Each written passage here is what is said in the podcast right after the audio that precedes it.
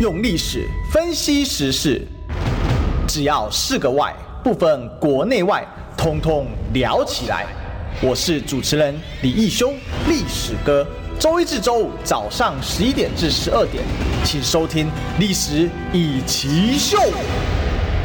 各位中广听众朋友，大家早，这里是《历史一起秀》的现场，我是主持人历史哥李修。今天是星期一，好，照样跟这个你如果有 Monday Blue 哈，这个周一症候群的朋友问候一下啊。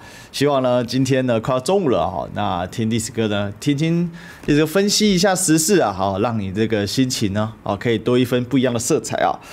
呃，我们今天来聊一个有趣的议题啊，哦，就是时钟变闹钟哦，反而诶爽中。啊，反而变送点啊？什么意思呢？哈，呃，最近陈时中啊，占尽了这整个啊，我可以说啊，就是占尽了整个版面啊。啊，那为什么占尽版面呢？很简单啊，因为他现在呢，实质上啊，完全完全的呢，啊，就是这个像台北市，像他这个在操作议题一样啊，那他他打什么议题，人家就跟什么议题，好像。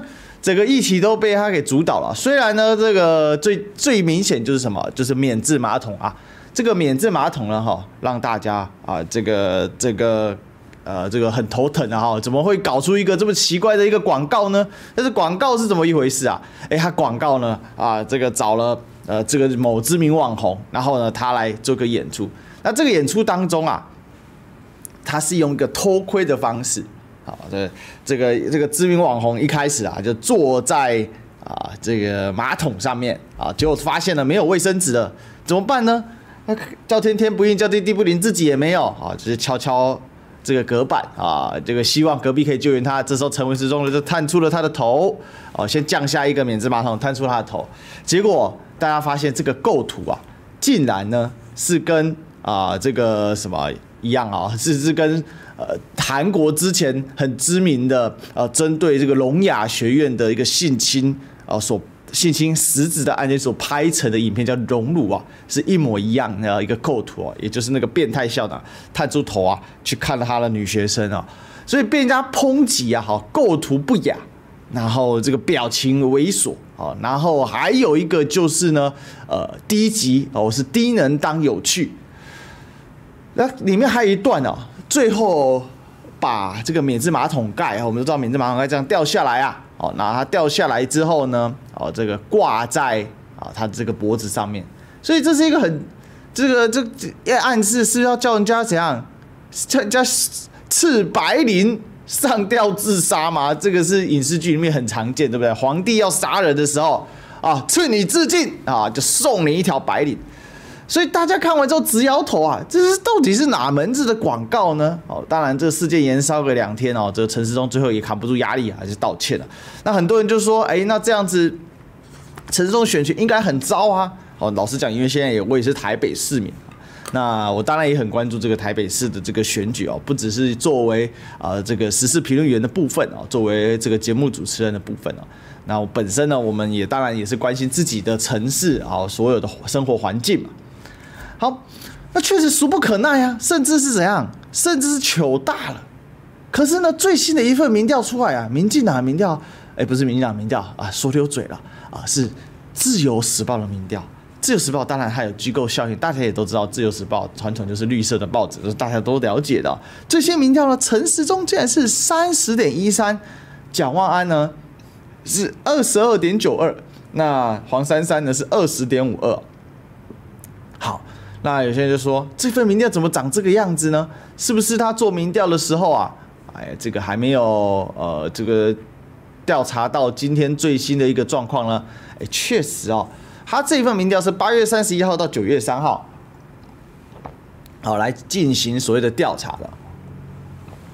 当然，这个陈时中案啊持续发酵了哦，最后他导致他道歉了。好，事实上是应该到了这个昨天的事情。不过整体来讲，有没有发酵在这张当中了？我认为还是有的。那为什么做出来这个民调好像跟之前的电视台哈 T 台所做出来的民调，哎，好像落差很大。这个 T 台做出来的看起来陈时中是二十五趴，好，然后呢，蒋万安呢三十六趴，啊，是这个领先的。怎么会落差那么大呢？那很多人就觉得说，那这样看起来到底谁对谁错？哈，我认为两份民调都有一些道理在啊。但是呢，自由时报的民调啊，更可以反映啊陈时中，也就是绿营现在呢操盘的逻辑啊。所以，我们今天从这个逻辑来这个探讨一下，来理解一下为什么陈时中他现在选举盘，那那把。这样的操作的方式是让人家完全看不懂哦。更前面还有去同志酒吧嘛，哦，去 gay bar 里面呢，然后啊，这个有同事抱住他舔他耳朵啦，啊，那这个这样一系列操作要穿着这个桃红色的啊、西装啊，看起来啊，不是不是诉求报告到底是什么？那当然还有他新新贴了一个呃脸书哦，他作为他的孩子的大抱枕啊。然后这个就躺在这个床上，然后孩子呢，哦，他的自己的孙子啊，扑在他身上，看起来一系列好像都跟市政没有什么关系哦。那唯一呢，看起来最认真提出来的这个免治马桶啊，台北市一半公车换免治马桶，也引爆了口水战。真正认真在讨论免治马桶行不行、能不能用的，反而是跑到新竹去了。好，为什么？因为新竹呢，我们知道之前退学林志坚啊，还真的有装免治马桶，而就。本来在提出所谓免治马桶这个到底公厕要不要装这个政策啊，应该是台北人要来讨论的，结果台北人全部在讨论那一支诡谲的影片。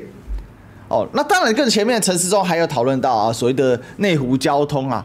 哦，但是事实上讨论半天啊，没什么成效，因为大家都知道内湖交通哦，真要做那个是个超大规模的工程，那是涉及到国土规划的问题，因为内湖本身地形的问题。如果你是台北，你知道内湖本身被河流围绕嘛，那这最主要问题就是这个，因为河流围绕，所以导致它的这个进出的动线是有限的。再再加上呢，早年这个高速公路安排的位置啊，使得呃这个内湖啊，哦变成说他下班时刻啊要出内湖的，要上高速公路的，全部都挤在这个内湖的出入口附近啊。呃，这也无怪乎说啊，这个柯 P 就批评这个内湖的交通啊，看起来是没救了。呃，事实上，内湖交通确实很难解了哈。但你说通过交大众交通工具之外，那还有其他的一些啊这个探讨方向，所以他无功而返啊。所以感觉起来搞到现在，好像没有几件事情是很认真。那另外呢，陈时中还靠什么博版面呢？哦，靠爆料指挥中心的这个最新的政策来博版面。好，凡此种种，让人家觉得不禁怀疑，到底陈时中啊？他是在选台北市长的，还是在选台北小丑的？哦，很多人其实很奇怪啊，那你到底是什么样的人设来做这个选举呢？我们也都很想知道，对不对？哦，所以今天呢，我们就围绕这个议题啊，为什么特别下这个标题呢？等时钟变闹钟，反能爽众。哦，很多人想说，哪有可能爽中？这民调还这样子还爽中啊？到底怎么回事？其实很简单哦，我们先看刚才回到刚刚民调的上面哦，陈时中现在是三十点一三哦，领先蒋万安的二十二点九二，还有黄珊珊的二十点五二，看好度部分哦，这同时试出两个东西哦。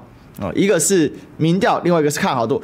看好度听清楚哦，陈时中是三十点六三，蒋万安是二十三点七二，而黄珊珊是十三点六一哦。我们常讲啊，一份民调准不准啊？哦，确实它一定受机构效应影响，没有民调没有机构效应的不可能啊，太困难了。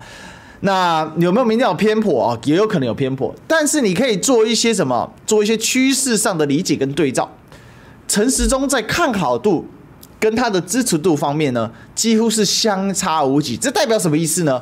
看好陈时中的，跟会去投陈时中的，那就是他的基本盘。这些人呢，这个叫什么？雷打不动，风吹不跑，台风来了也刮不走。好，这叫什么？西丢哎，始终的。事实上，我更认为上一份啊，这个 T 台所做的民调当中，把陈时中估为二十五趴的所谓的民调是太低了。好。因为为什么啊？这个陈时中这个基本盘是非常非常稳固的。好，那你说他是不是有被黄珊珊抢到一部分票呢？那是绝对是有的。正常来讲，台北市的绿盘应该不至于三三成而已啊，或者是两成五这么低，至少有三成五哦到四成左右哦。你从历年历届的选举你去观察就知道，三十五到四成。那这里流失的去哪里呢？基本上就是往黄珊珊去移动。那你就说，那黄珊珊的基本盘在哪里呢？黄珊基本盘啊。并不容易啦，哈，我认为啊，民众党在台北市的基本盘啊，或者说柯文哲、黄珊珊这样子的感觉，在台北市这样基本盘啊，也许，也许啊，哈，也许哦，这个十趴的，因为它是一个新创的政党，而且黄珊这次是挂五党籍啊，所以呢，它不仅新，也没有基层党组织，所以它这样的票的转换。哦，可能十一成，其实也是蛮好的，因为就这么几年发展起来，蓝绿都是发展这么多年了。好，那再来讲万安的这个看好度了，二十二点九二，呃，二十三点七二，对比他的民调支持度二十二点九二，没有明显的落差，也没有具明显的统计意义上的变动，哦，连一趴都不到。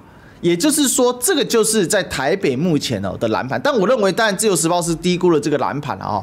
这个蓝盘在台北市呢，基本上大概也有三成左右哈，这至少也有两成五到三成啊。那因为可能有些机构效应或什么的状况，所以它这个表态相对比较差一点，好，所以这也有略微被低估啊。那另外呢，啊，就黄珊珊，那黄珊珊在这里面最落差最大，黄珊珊的民调呢是。二十点五二，好，在这个自由时报民调里面，但是它的看好度只有十三点六一，这就充分反映出一个问题啊，就是没有基础的问题。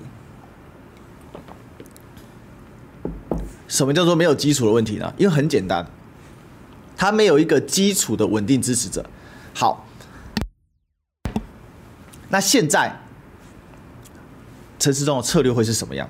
我们先把基本盘解一解哈，然后接下来我们再做一个分析。基本我直接告诉大家答案了哈，就是陈时中越闹，他反而越有可能爽中，所以他从现在开始会不断的闹出一些非常夸张的事情。所以陈时中从这一刻开始啊，或者是是说，他从所谓的呃这个免治马桶事件开始呢，他已经正式进化成陈闹钟了。从今天开始，陈闹钟来跟大家选举，但是这个策略呢，在他的这个分析盘里面呢，搞不好是一个不错的策略哦，搞不好我没有说一定哦，好，这会不会中还是要端看台北市民的智慧哦。好，那我们继续来看哦，我们先理解一个概念，在台北蓝大于绿哦，这是一个常识，可是呢，坚挺度哦，就是铁票的程度，西中 A 啊哈，到底是始终的程度呢，是绿大于蓝。啊，绝对大于百嘛，哦，什么意思？我们从刚才看好都可以看到，蓝营的始终票就是不管什么状况都一定会去投票的人，我认为在两成五到三成之间，而绿营呢，大概也是两成五到三成之间，但是呢，它更趋近于三成，而蓝营呢略低于三成，好，大概是这样，也就是始终的。但是如果说你算上所谓的潜在蓝票，或者是最终归队的结果啊。基本上，如果蓝绿对决，民进党在台北市还是非常难选的，因为民进党在台北的盘，它的扩张性有限。可是呢，国民党在台北的盘呢，它有一定的扩张性，只要不是沙卡都。可是重点就来了，好，重点就来了，这个已经是第二次，连两次啊，沙卡都的这个选举了。所以呢，从这个角度来看呢，台北市民最近的这个分裂的投票，或者是说，哦，这个。呃，这个分票的状况其实是一件很常见的一个情形的哈。那只是呢，到底黄珊珊是分到蓝票还是分到绿票呢？哦，这个就目前来讲，绿票可能略多于蓝票。但是蒋万安目前的状况是他扩不出去，所以呢，陈时中现在在赌一个问题啊。陈时中最主要的对手是蒋万安还是黄珊珊？其实选到现在，哪怕是自由时报，它还有强烈明显的机构效应哦，你还是可以看到蒋万安还是胜过黄珊珊的。他可能做了一些加权调整，什么样的？蒋万安是二十二点九二嘛，黄珊珊是二十点五二嘛，明显来说还是将近有三趴的这个领先度。那好，那我们就讲到。好，讲到这里啊，我们就可以慢慢来理解。那最后一个基本面的概念是什么？就是对市政的熟悉度。我们常常在讨论一个问题啊，就是说选举的时候市政重不重要？其实啊，应该这么说，没有选举的时候市政是绝对重要的。可是选举的时候市政明明是最重要，可是却常常等下变成了呃不重要。好，这为什么呢？因为台湾选举常常变成议题式的操作，议题式的攻防，而不是呢。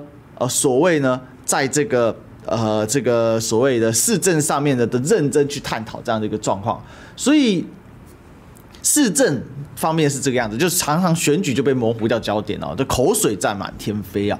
好，那倒回来说，市政的熟悉度是什么？一定是黄珊珊大于蒋万安，大于大于大于大于陈时中啊。陈时中根本对台北市叫什么啊？四个字送给他，一窍不通哦，完全就是一窍不通。他根本搞不清楚台北，事实上，他甚至连所谓的基本选举的观念都没有。这一点从他他的这个幕僚在操盘，他可以完全接受。其实大概也可以看出一二啊。好，那讲到这里，我们有个基本的图谱啦。啊，就是说呢，哦，从呃这个民调方面，哦，陈时中目前是明确巩固基本盘的，而蒋万安跟黄珊珊确实有这样彼此分票的状况。事实上呢，从这一次台北市的选举啊，陈时中操作到现在，他是一个完全的是一，那他还选什么？哦，但是问题是就在于他就是要哦创造啊，因为正面选他已经选不赢，你说叫陈时中先去拼那个政策。干话讲久了，他怎么拼政策？上次他去登记的时候，被这个台北市议员秦惠珠攻击说：“哎，你这个怎么给他挡路？你害大家只能怎样去走残障残残障通道？”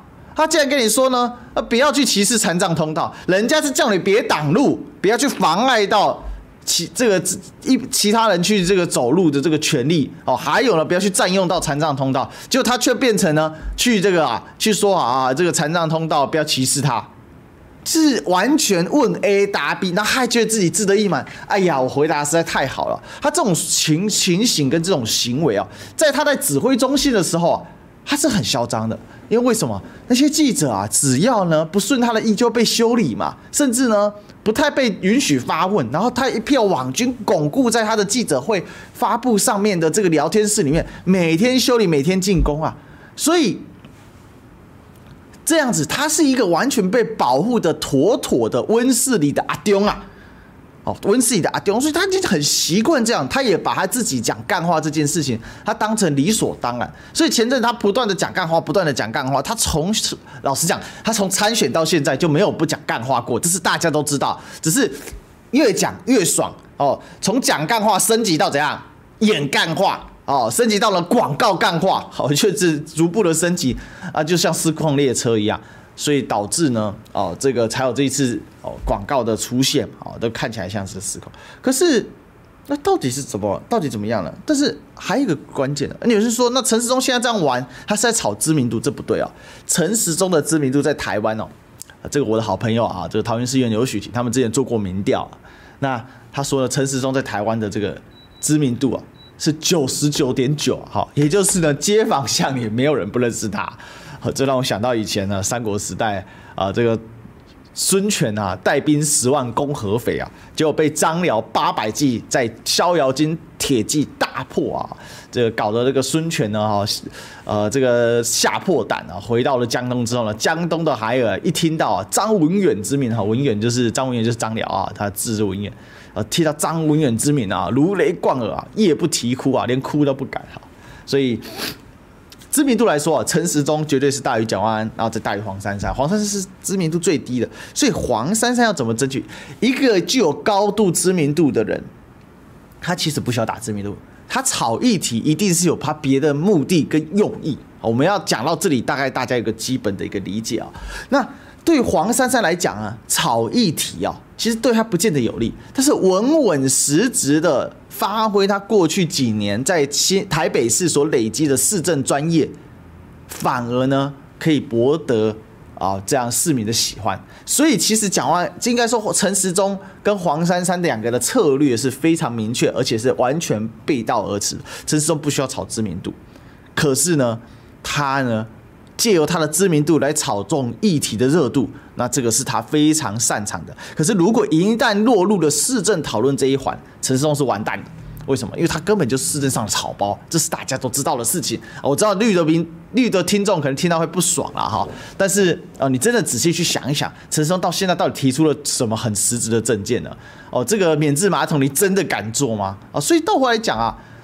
黄珊珊呢？如果你在讨论市政，那确实连蒋万安都难以跟他匹敌，因为他就副市长嘛，啊，他就做了那么久，所以整个大家把这个盘面盘整之后，我们就可以发现一个引然的策略了。到底陈时中这阵子拼命当陈闹钟，他到底目的是什么？他炒声量吗？其实他随便讲个话就是声量。他炒知名度，他不需要知名度，他是最有名的人啊。那他到底想干嘛？哦，他在想干嘛？他大概就代表说，他这一定有他的目的。我讲直白，他的目的很简单。第一啊，就是彻底的模糊掉市政。从今天开始啊，台北市的市政的讨论啊，已经完全不是重点了。陈时中当然嘴巴上会不断说我要回归市政，我要回归市政，我要回归市政。可是实质上，他就从来没有针对市政认真讨论过嘛。他就从来没有针对市政认真讨论过嘛。哦，这一定要讲三次，他从来没有针对市政认真讨论过。请问免治马桶是个认真的市政议题吗？免治马桶是台北市现在最首要、最需要的议题吗？绝对不是嘛。那为什么会强打这一折呢？就代表说他根本他就不是要来跟你讨论市政，他就是借讨论市政这样的说法来怎样来捣乱的，或者这更直白讲来讲来。来把整个焦点拉走的，所以台北市这一局，只要陈时中继续采取这样的策略，台北市就没有什么市政可以讨论，好，就没有什么市政可以讨论。不是说台北市没有市政哦，不是说台北市没有市政需求，没有紧急的事情，而是陈时中这样闹下去，他就是没有要跟你讨论市政，也就台北的选举就变成政治攻防，变成政治口水，这就是陈时中要的目的。目前看起来就是这个样子。哦，因为他就是没有认真，但是我们很认真，所以呢，我们广告不会漏掉。你知道吗？不花一毛钱，听广告就能支持中广新闻。当然，也别忘了订阅我们的 YouTube 频道，开启小铃铛，同时也要按赞分享，让中广新闻带给你不一样的新闻。用历史分析国内外，只要是个“外”。通通聊起来！我是主持人李易修，历史哥，请收听《历史易起秀》。欢迎来，这里是《历史易起秀》的现场，我是主持人历史哥李易修啊、呃。这里是这个今天啊，来来讨论什么？这里就是啊，好来揭发时钟大大的竞选策略的现场。OK，好，那我们刚才其实谈到啊，就是《自由时报》的最新民调出来之后，很多人傻眼啊，说哇。陈时中这么强啊！竟然呢，现在民调是三十点一三哦，然后呢，蒋万是二十二点九二，黄珊珊是二十点五二哦。那陈时中现在稳定领先哦哦，当然还有两成多的这个民意还没有决定方向。好，那我们要回来这个探讨这个问题哦。好，首先哦，这个表态率其实是很高的。一般来说，到这个时间点的表态率哦，剩两成多的人没有表态，其实还会再往下降了哈。不过我相信很快就有表态率。好，那回过头来哦。陈松到底这时候用什么策略？我今天标题下得很直白了哈，叫时钟变闹钟反而会爽中哦，这个时钟变闹钟反而会爽中送点了啊。好，为什么呢？第一个，陈时中到现在策略呢，就是护住基本盘；第二个，扩大优势群体；第三个，提升投票意愿。好，这是正向的。负向的呢，呃，叫做持续啊议题大于市政。好，讲白了叫做选举议题大于市政。第二个呢，叫做创造蓝白分裂投票。好我一口气把这陈时中策略五个全部都公告给你听了。我再说一次哦，陈时中现在策略很清楚。第一个呢，正向的方向，它可以分成正反打法哈。正向的方向呢，叫做护住基本盘，哦，扩大优势群。我说的正向对陈时中来讲哈，扩大优势群体。第三个是提升这个自己的投票群体的投票意愿。那负向的打法是呢，持续的丢议题，但是这些议题可能都不是市政，而是在搞事哦，各种搞事。好，这持续的议题大于市政。那第二个呢，创造蓝白分裂投票。好，那如果这从这五个之后呢，哈，你大概就可以了解啊，接下来会发生什么样的事情了哈。他的正向策略，当然第一个是护住他的基本盘，他非常非常的强力在巩固基本盘。你看他去动员的，他去采取的这些措施哦，比如说包括医界的大会。哦，这个牙医医界的医护工会的大会，这本来这块板块大家知道，传统上偏绿嘛。哦，他是不断的在同温层里面取暖，他就不断的在同温层里面长袖善舞。再来呢，去同志酒吧。那我们知道，同志酒吧自从同志这个群体啊，自从呃蔡英文总统当年去支持所谓的同婚之后，基本上大部分会归票到绿营去，只是就看你个别候选人能不能够再从他们身上拿到票。好，那。他去同志酒吧，包括这个甜耳朵哦，包括了什么姨母笑哦，包括这诸如此类的哈，帮大家摇摇饮料。为什么要特别去规划这个？他就是要希望这些票可以回来，所以他不断的巩固这个基本盘啊。那再加上这一次然后，再加上这一次，这一次呢被打了半天，人家想奇怪，陈时中过去哦很少道歉的，基本上他不是一个爱道歉的人。哦，或者是道歉之后呢，再倒打你一把，这个是常见的状况。可是呢，为什么这次免治马桶案却这么快的进入道歉模式？哦，然后好像还讲了一副很委屈的样子，说我们一定要回归市政，我们要做更多市政的探讨。哦，倒不是呢在反打人家一把，啊，就很简单嘛，因为呢，他也是在巩固他基本盘。什么样基本盘？陈时中哦，他过去的时间，时中他过去时间担任卫福部长的时候，他曾经讲过很荒谬的话嘛，对不对？呃，是他，我有点忘记是不是他讲的啦。两点啊，大家的午睡时间，然后大家很辛苦，有没有？好，在帮大家做广告。虽然我不知道，呃，如有上班的人两点怎么可以午睡了哈，但是反正他的午睡时间跟他不一样。那为什么他其实都在讨一件事情？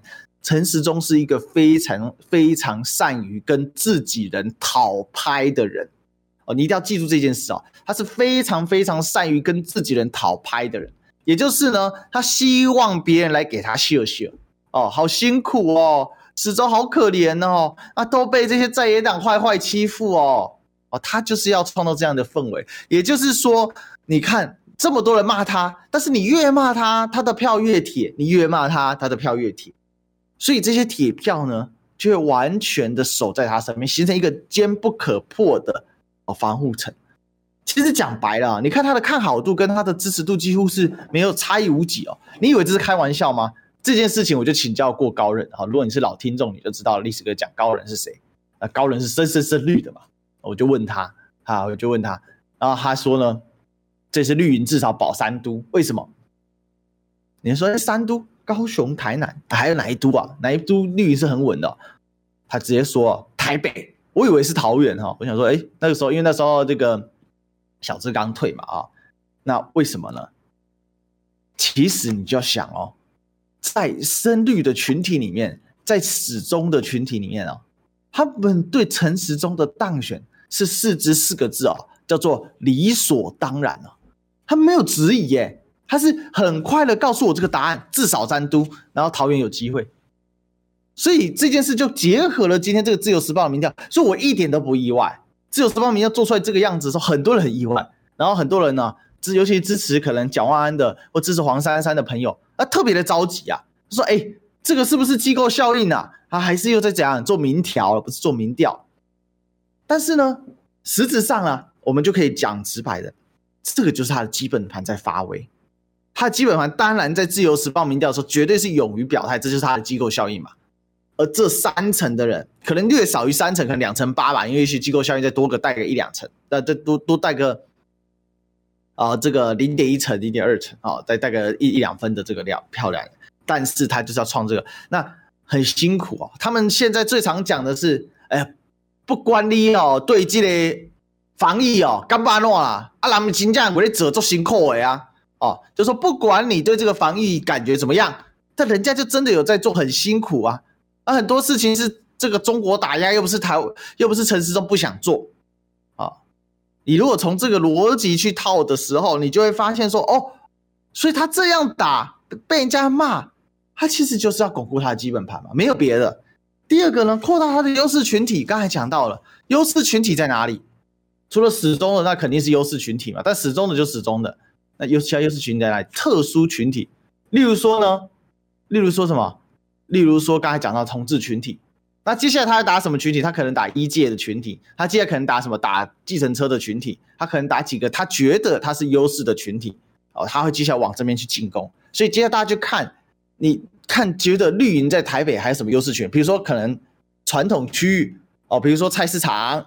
啊，或者是呃这个大同啊，哦，或者是士林北投啊，哦，万华我不知道，因为被当这个破口之后，万华人到底是不是还是优势区啊？不过我认为始终呢，必然还毕竟还是在了哈，所以呢，继续扩大他优势群，所以他接下来会去继续请走他这些优势群体的方向，也就是把护住基本盘，扩大优势群体。好，这样去创，他创造一个氛围，也是在他的优势群体里面，也许有些人其实是不支持他的，可是透过群体切割，一块一块拼图拿进来，让这个群体里面的人形成一个共识，就是陈时中会赢。那我之前有跟大家聊聊聊过嘛，哈，台湾的国球是什么？台湾的国球啊，是棒球吗？那当然不是啊，台湾的国球是什么？台湾的国球是赢球哈、对不对？那台湾的投票是什么？对于始终的，当然他就是坚定支持他的党嘛。但是对于很多人来讲，台湾的投票是什么？投一个会赢的最重要哦，投一个会赢的最重要。所以他就是创造这样的氛围，我会赢，我会赢，我会赢。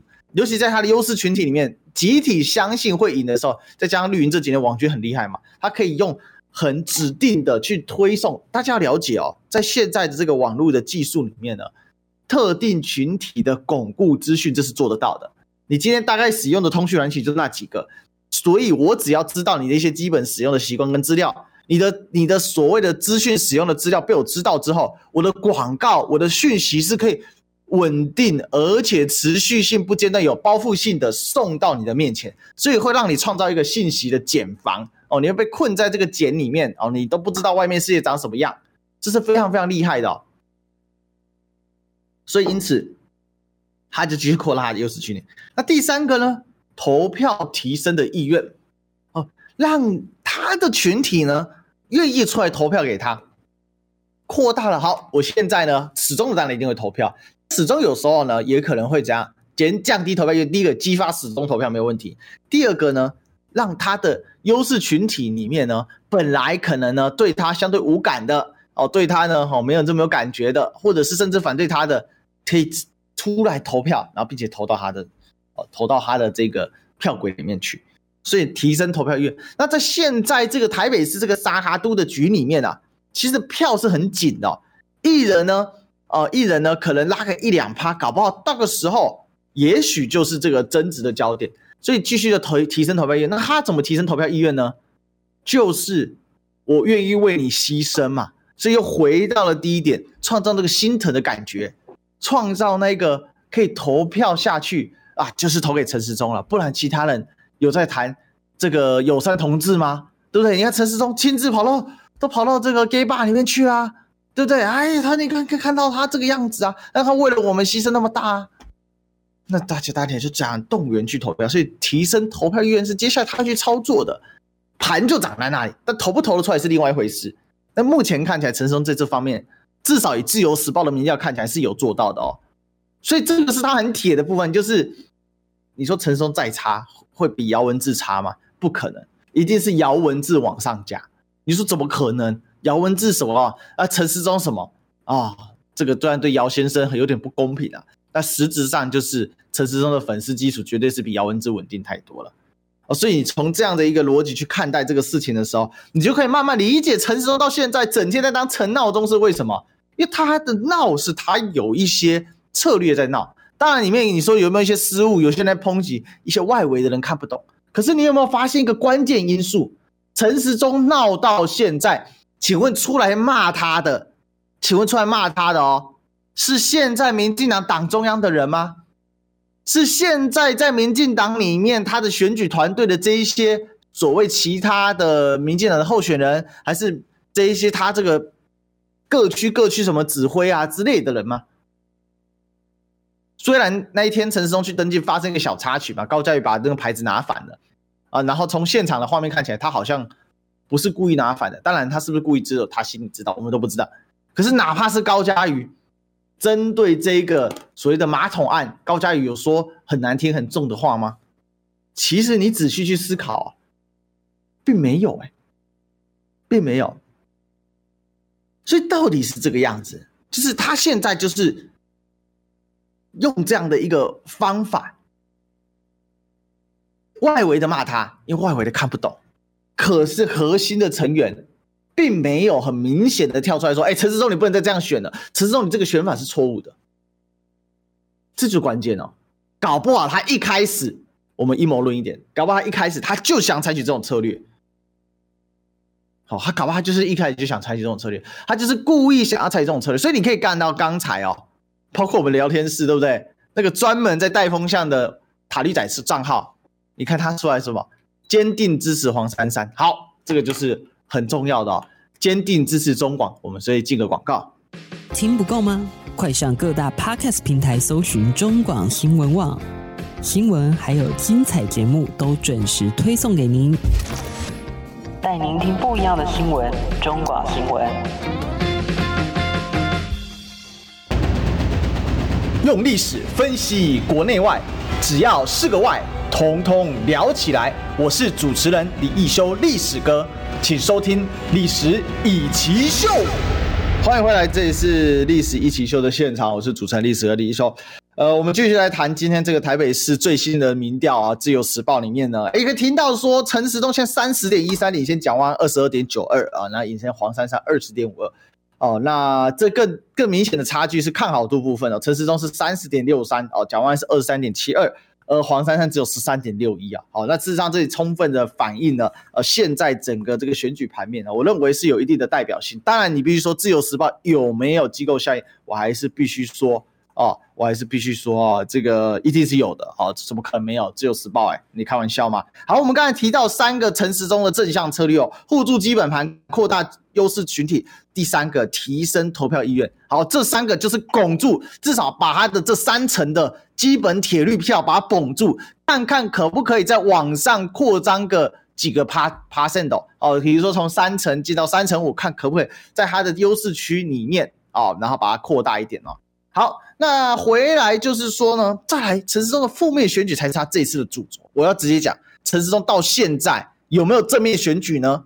老实讲，还真看不出来啊。几乎整天都在吵架，一开始啊，一直是跟找柯文哲吵架哦，然后到现在其实也没有停过嘛，还是现在还是常常在找柯文哲吵架哦，然后在行天宫前面发布这个消息的时候，第一时间呢，哦，人民都要表达自由，但是你要拉走，呵呵，就把人家拉走了，所以他到现在他到底在选一个什么样的局呢？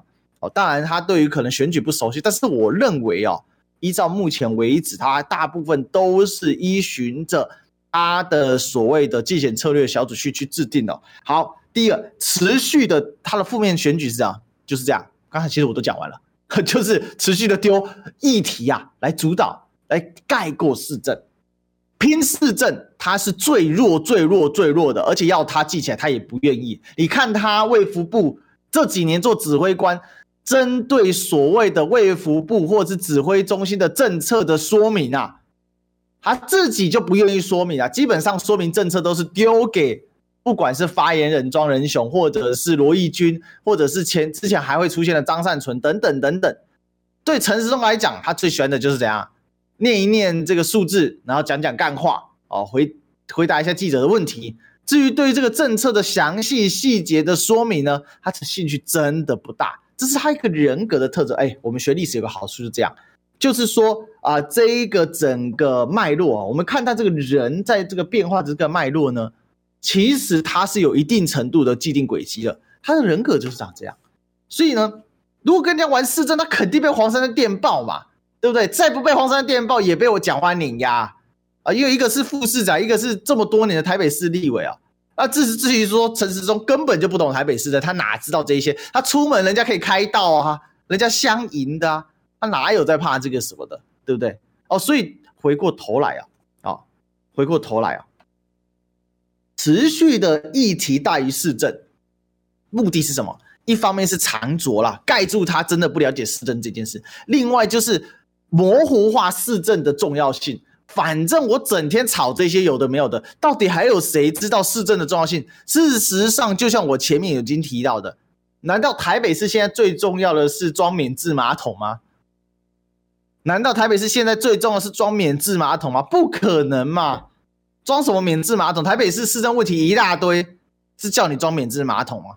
没有嘛！台北市现在大家如果说大市政问题，大家最期待的是什么？比如说大巨蛋，你到底要不要解决啊？谁可以把大巨蛋给完成啊？对不对？符合安全的问题啊，这个才是真正要来讨论的嘛！这这个不能讨论啊！因为现在谁在卡蛋？中央在卡蛋。所以，如果回到大巨蛋，陈时中怎样？直接嘣把自己打死了。哦，再说公仔，公仔盖最多，老实讲，柯文哲是盖最多的。哦，过去郝龙斌也有盖嘛。那如果所以回到讨论市政盖公仔的时候，哦，是中央跟地方配合，哎，真正在那边闹的人不盖公仔，然后就一天到晚说我们要这个社会居住正义的，蔡英文总统盖了几间公仔。所以这个就很可笑嘛，哈，其实就很可笑嘛，就是说，怎么会是要讨论市政变成是一种奢求啊？实际上他不会让你讨论市政的。我丢个免治马桶，你看，改天别丢个什么，改天搞不好又丢个小便斗换装。那到现在，我们到台北市是讨论的什么？大巨蛋啊，不讨论。哎，这个现在呢，好，比如说。内湖的捷运捷运线没在讨论，内湖的交通问题讲完之后当做没事就又跳过去了，所以可笑就在这里，那可笑就在这里。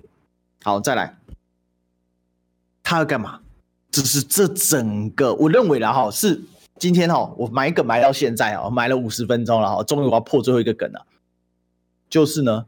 创造蓝绿的分裂投票，呃，说错，创造蓝白，哦，更正更正啊，创造蓝白的分裂投票倾向，而且是强分裂投票倾向，也就是让弃保效应不发生。